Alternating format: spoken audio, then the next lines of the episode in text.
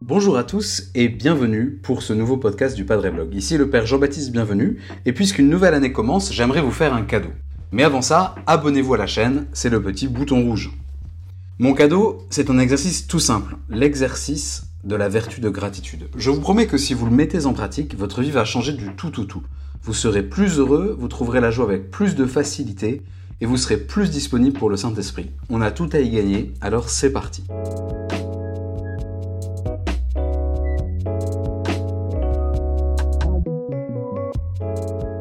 Il y a un fait marquant qui nous pourrit la vie. À la fin d'une journée, si on n'y fait pas attention, on retient toujours les choses pénibles, les choses fatigantes, les moments qui nous ont déplu. Honnêtement, si on pèse dans une balance émotionnelle l'impact des événements positifs et des événements négatifs, ce sont toujours les événements négatifs qui l'emportent. C'est très impressionnant quand vous parlez avec les gens, par exemple à la paroisse, on parle toujours d'abord de ce qui va mal. On parle du Covid, on parle des mauvaises nouvelles de l'actualité, on parle de ce qui se passe mal dans nos vies. Vous me direz, c'est peut-être naturel, puisqu'on veut que la vie aille mieux, on parle des problèmes pour les résoudre. Mais justement, ce qui nous semble naturel, ce qui nous apparaît spontanément comme étant la manière logique de procéder, en fait, ça ne marche pas toujours, et ici, ça ne marche pas du tout. Décryptons un peu les choses. Pourquoi les mauvaises expériences ont-elles plus d'impact dans notre vie que les bonnes? C'est notre cerveau reptilien et primitif qui réagit ainsi. L'idée, c'est que la peur, le malaise, ce qui est désagréable, tout cela doit nous faire fuir. Et si une mauvaise expérience se présente à nouveau à l'horizon, alors on saura la reconnaître et s'enfuir plus vite que la première fois. Exemple. L'enfant se fait mordre par le caniche de sa grand-mère. Il mémorise une peur viscérale des chiens, et du coup, dès qu'un chien s'approche, il a peur avant même d'y penser, et il se préserve ainsi d'autres occasions de morsure. Alors ça marche pour les caniches, les lions et les ours, mais ça ne marche pas pour le reste de notre vie humanisée et c'est là que nous devons reprendre la main. Il a été prouvé par une multitude d'enquêtes scientifiques que les effets de la gratitude sont nombreux et durables. Ils touchent le corps, la qualité du sommeil, la paix intérieure, la capacité à se concentrer et à traverser les épreuves. Celui dont la vie est pleine de gratitude dort mieux, plus profondément, il est moins stressé, il est capable de mieux réagir aux situations imprévues que la vie met devant nous. Mais plus encore, la gratitude est une attitude profondément chrétienne. Vous vous souvenez de cette phrase de Saint Paul Soyez toujours dans la joie. Laissez-moi vous le redire, soyez dans la joie. Ou bien dans la première lettre aux Thessaloniciens, soyez toujours dans la joie, priez sans cesse, rendez grâce en toutes circonstances, car c'est la volonté de Dieu à votre écart dans le Christ Jésus. Amen. Moi, je ne sais pas comment vous les recevez, ces phrases à l'impératif. Moi, elles m'ont longtemps énervé parce que je n'arrivais pas à les vivre, jusqu'à ce que je découvre que la gratitude était une vertu, et non pas simplement un effort de volonté, et donc qu'on pouvait la travailler, l'exercer, et du coup la vivre de plus en plus facilement.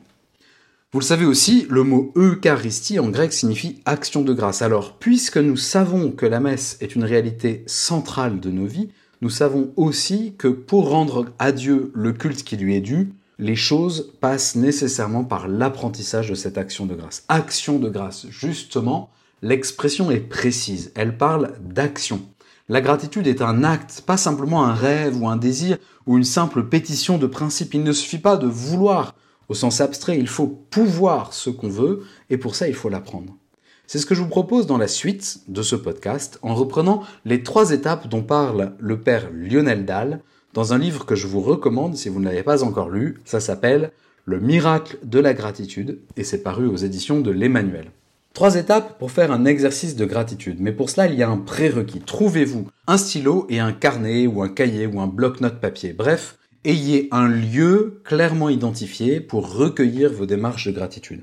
Alors pourquoi est-ce que c'est un prérequis? Eh bien parce que si vous voulez durer dans le temps, si vous voulez vous entraîner avec régularité, vous avez besoin d'un reminder, d'un nœud dans votre cravate, de quelque chose qui physiquement, par sa seule présence, vous fera penser à cet exercice. Moi, j'ai un cahier bleu foncé posé sur la table de ma chambre et quand je le vois, je me sens invité directement à faire de la gratitude.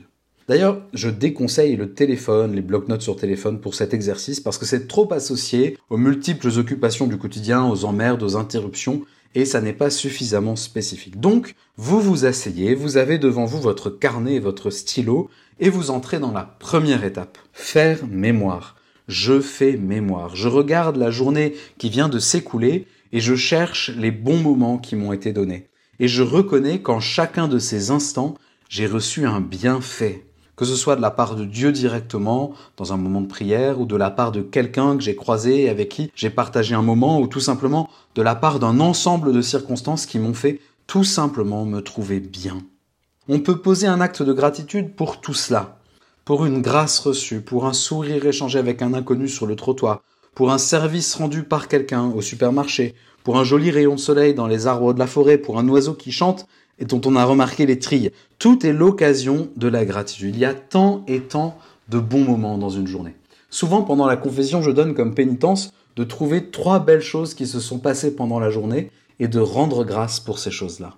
Ben, la plupart du temps, les gens me disent trois choses, c'est pas sûr que je trouve.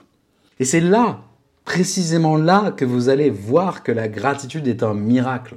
Au début, on cherche avec difficulté, mais plus on s'exerce, plus on trouve des petites choses et on finit même par les remarquer en direct, par trouver la vie belle au goutte à goutte tout au long de la journée.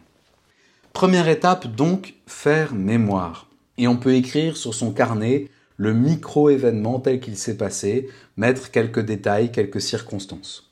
Deuxième étape ensuite, prendre le temps de ressentir. Qu'est-ce qui s'est passé en moi tout à l'heure quand j'ai reçu le bienfait dont je fais mémoire maintenant? Qu'est-ce que ça m'a fait quand telle personne m'a dit bonjour avec un grand sourire, ou quand mon boss m'a félicité pour la qualité de mon travail. C'est ça, ressentir. C'est peut-être l'étape la plus difficile parce qu'elle n'est pas intellectuelle, elle n'est pas juste dans les idées, dans le cerveau. Il ne s'agit pas simplement de se souvenir d'une réalité passée enfermée dans sa petite bulle de mémoire, une idée conceptuelle au milieu d'autres idées conceptuelles, il s'agit de la revivre au présent et de revivre les sentiments agréables que cet événement a provoqués en moi.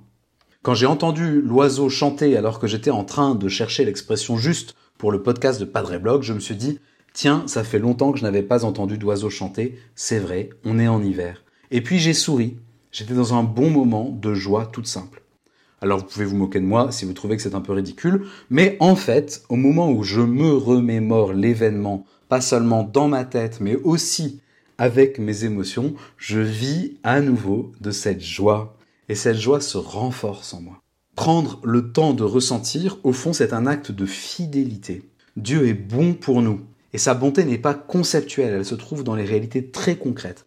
Dieu est en toute chose, et il est en toute chose bonne, lui qui a dit à la fin de son œuvre créatrice, c'est très bon. Chaque fois que nous recevons un bienfait, c'est Dieu qui en est l'origine de manière plus ou moins directe. Et nous, nous avons le choix de la manière dont nous voulons prendre au sérieux les dons qu'il nous fait. L'acte de gratitude, en particulier cette deuxième étape, fait grandir le don de Dieu en nous. Il le stabilise, il le déploie jusqu'au bout. Deuxième étape, donc, je prends le temps de me reconnecter avec la sensation bénéfique que j'ai vécue aujourd'hui et qui m'a fait du bien. Je capitalise sur elle et j'irrigue mon cerveau à partir de cette sensation pour contrebalancer l'envahissement naturel du négatif et faire pencher la balance plutôt du côté positif.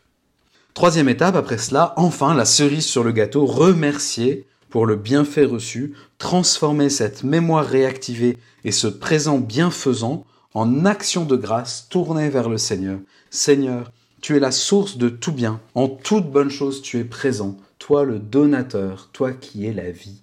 Je te remercie de m'avoir comblé par le chant d'un oiseau, par la beauté de ce rayon de soleil, par la générosité de telle personne, par les encouragements de mon boss. Sois béni, Seigneur. Et pour ceux d'entre vous qui trouvaient que peut-être ce podcast était trop païen, un peu trop psycho feel good, vous voilà rassurés. À la fin, tout retourne à Dieu. Mais ce qui retourne à Dieu à travers l'exercice concret de la vertu de gratitude, c'est un être humain rendu meilleur. Voilà, vous avez le topo, vous avez l'exercice, vous avez les trois étapes. Maintenant, il n'y a plus qu'à tout mettre en œuvre parce que la vertu s'exerce. Si vous la pratiquez régulièrement, même si c'est de manière humble et petite, cette vertu grandira, elle se déploiera, elle se renforcera et elle portera de plus en plus de fruits. Donc décidez de faire cet exercice tous les soirs, au moment où vous vous couchez. Le cahier et le stylo sont déjà prêts, posés sur la table de votre chambre et c'est parti. 2, 3, 4 minutes, pas plus. Vous verrez, c'est court et pourtant votre vie va changer. Alors bon courage, go, on y va. C'est le cadeau de Padre Blog en ce début d'année. Le monde souffre trop du pouvoir des ingrats. Il en souffre tellement qu'en français d'ailleurs, il n'y a pas de mot pour dire l'opposé de l'ingrat. Alors, soyons les non-ingrats que 2022 attend.